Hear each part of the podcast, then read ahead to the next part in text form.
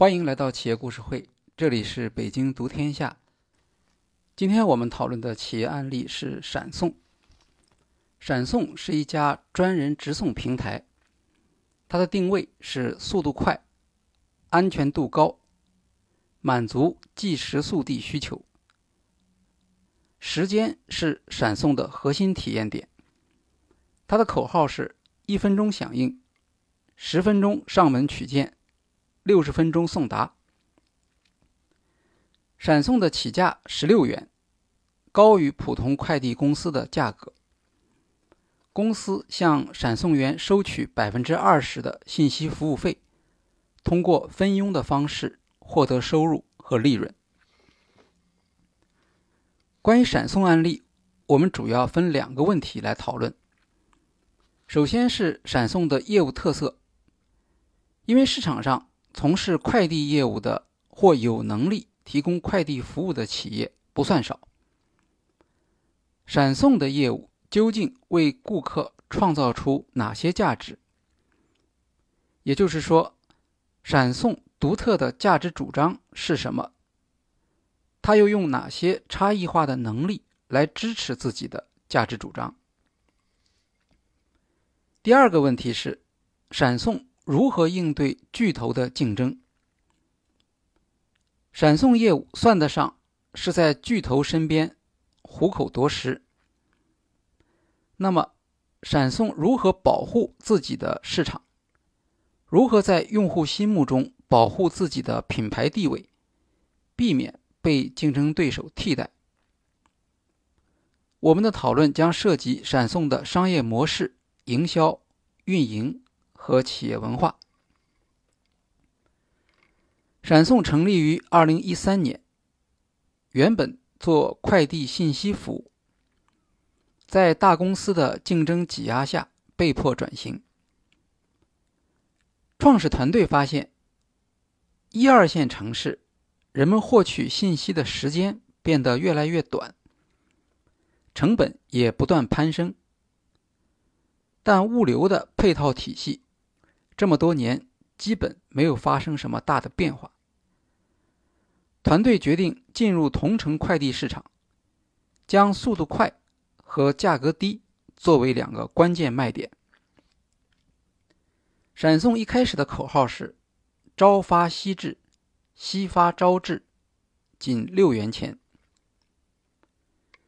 上线之后，虽然订单增长很快。却一直难以做大规模，而且每做一单要赔三块钱。规模越大，亏损越严重，不得不再次转型。在讨论服务的取舍时，他们决定保留速度快，而放弃价格低。为了突出速度快，闪送用分钟来衡量配送的时效。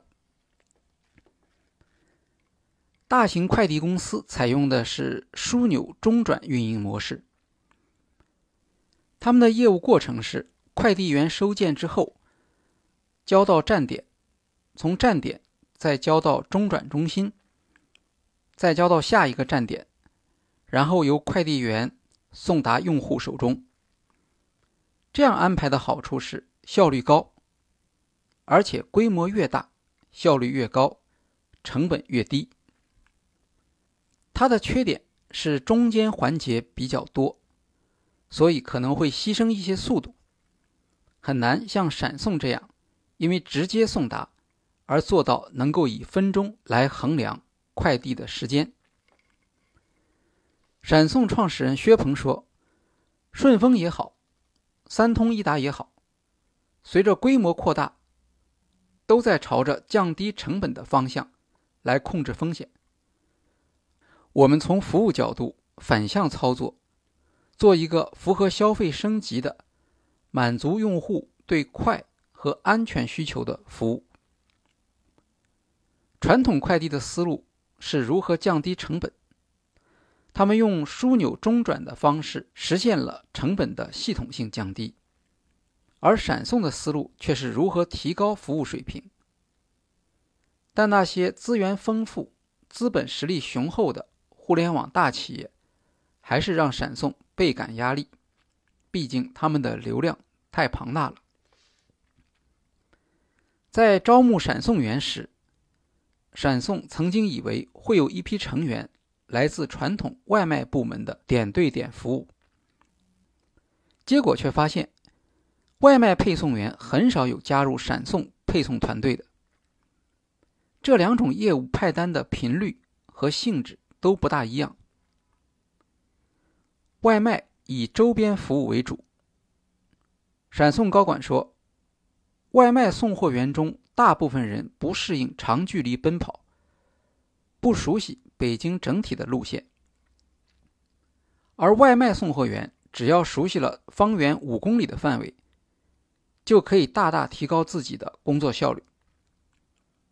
所以，外卖送货员没有激励去转行做闪送这样的业务。闪送送货员需要有长程路线的规划设计能力。二零一七年八月，闪送与百度地图进行战略合作。百度地图向闪送开放了平台独有的电动车骑行导航系统、鹰眼轨迹管理、AR 步行导航等差异化服务功能，不仅可以让用户实时查看寄送物品的运送情况，还可以帮助闪送员规划就近路线。提高寄送时效，消费者很容易理解送货速度的差异化特征。闪送采用专人直送，外卖则是顺路并单。在外卖模式中，一次性取几单，然后一单一单送，只要其中有一单出现问题，后面的都会受影响。薛鹏说。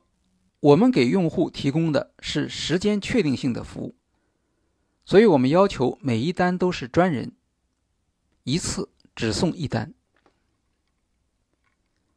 闪送所满足的顾客需求与传统快递公司不同，使用闪送服务的个人顾客有三大特征：首先，他们的需求高度离散，在任何一个时间。空间点上，用户都可能发出需求。第二个特征是时间敏感，用户发起需求之后，要求马上得到响应。第三个特点是个性化，企业无法预测个人用户需要快递的商品是什么。闪送联合创始人于洪建说。传统快递公司面对的是相对集中的用户需求，更擅长集中、中转、分拣、配送等标准化的配送流程。副总裁杜尚彪提供了一个例证：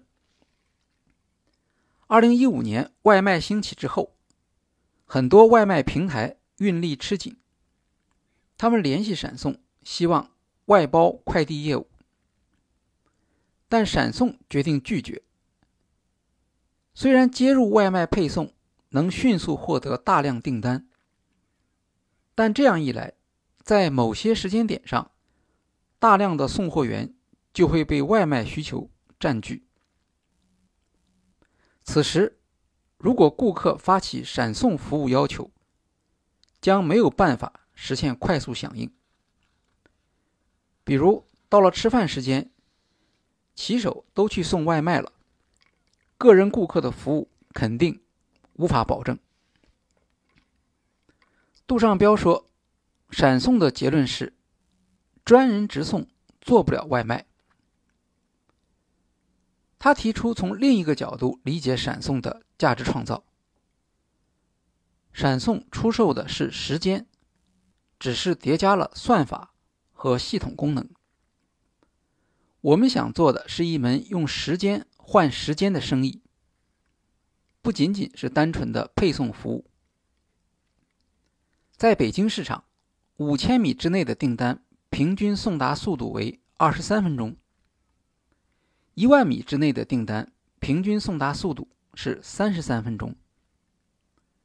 这个配送速度其实比顾客亲自去送还要快，节省了用户的时间成本。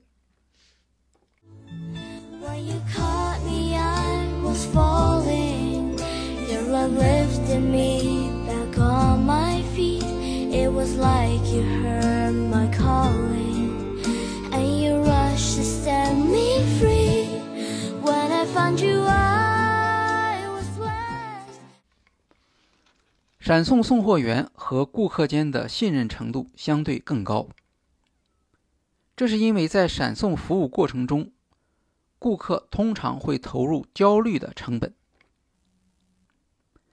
在收货时，着急的顾客往往主动配合送货员碰头，以节省时间；而同一名顾客在收其他快递或外卖时，却往往不太关心送货员如何找到自己，这意味着闪送更容易建立起品牌和用户间的密切关系。为了提升顾客对服务的信任，闪送在业务流程上给出了一些相对特殊的控制方法，例如和第三方信用评估机构合作，对送货员的。个人信誉情况进行排查，实行一对一的身份信息人工核对。在发件时，还要用人脸识别来确认是原始接单人自己送货。这些监控措施对于其他快递业务并非必要，但闪送的顾客很有可能接受这类措施背后所体现的价值主张。二零一九年，闪送的高管频频对外推广有关“善良递送”的说法。他们试图将善良与闪送解决用户燃眉之急联系起来，将闪送定义为江湖救急的生意。这有点像淘宝早期，也是以江湖义气作为服务的主张。这样的口号，顾客比较容易理解。闪送希望将这一特点与其他快递区别开来，将紧急助人服务作为品牌吸引力。闪送很担心巨头设立独立的直送部门，利用自己的资源优势打垮闪送。但巨头们的资源也不是无限的，何况他们本身的业务。也处于激烈的竞争之中。如果是核心市场受到威胁，快递巨头就会马上采取反击的行动。但至少在前期，闪送与快递和外卖针对的是不同的人群。例如，外卖面向消费需求，而闪送以办公需求为主。同为办公需求，顺丰原有的用户基本上不会转移到闪送这样高成本的服务上来。在美团、顺丰、京东开始介入同城即时物流业务之后，闪送的压力也在增加。像美团和饿了么介入即时物流，做跑腿业务，主要是为了解决。非餐饮高峰期的运力闲置问题。饿了么向阿里巴巴提供三公里以内的电商物流配送。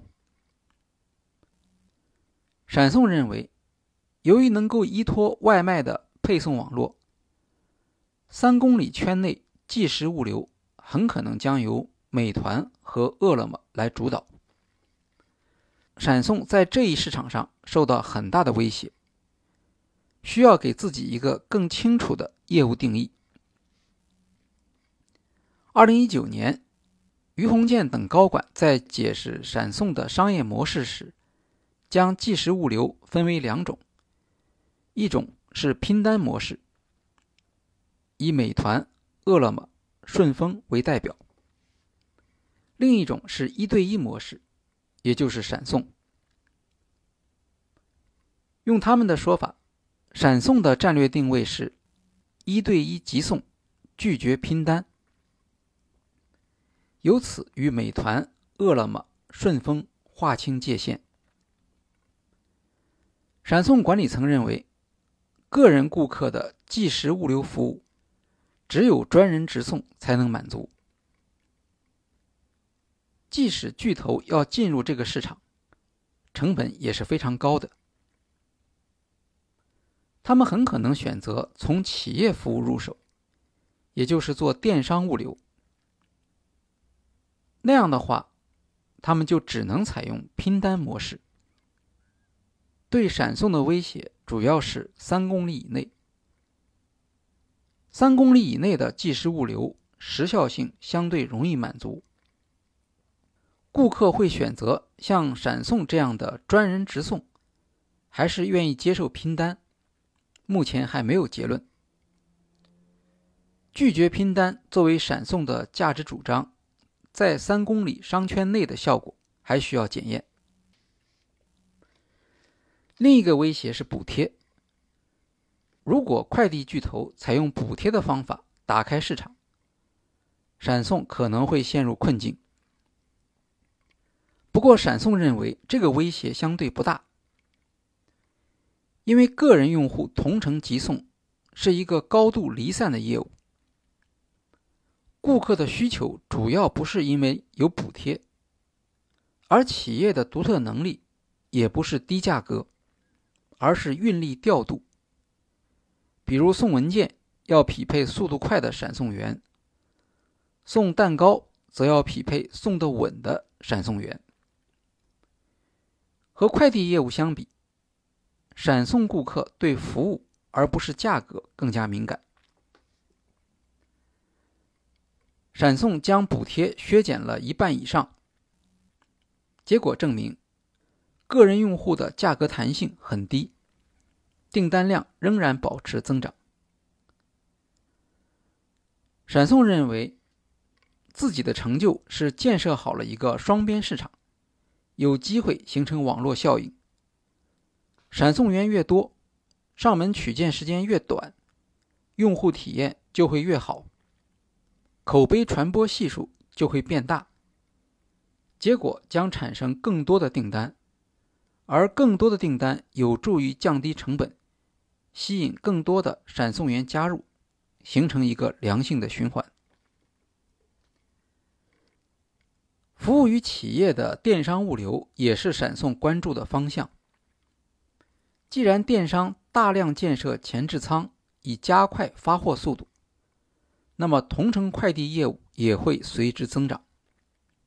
其中有些订单可能是有情感价值的，这类用户就有可能选择专人直送模式，以体现自己的心意。闪送的送货员。已经有八十万人，企业客户也成为他的业务增长选择。闪送的希望是像顺丰一样形成品牌溢价，能够吸引企业用户将高价值商品采用闪送快递，比如奢侈品或金融机构。最后给大家留一道简单的思考题：案例里面讲。闪送是能够产生网络效应的双边平台。所谓网络效应，是指参加的人越多，平台价值越高。价值的体现则是价格、口碑、响应速度等等。双边是指这个平台一边是送货员，一边是顾客，缺一不可。如果你是闪送的竞争对手，想要加入竞争。并且你打算用补贴的方法来打开市场，那么你会选择优先补贴送货员，还是优先补贴用户，或是两者同等力度补贴？好，今天的企业故事会就介绍到这里，谢谢大家。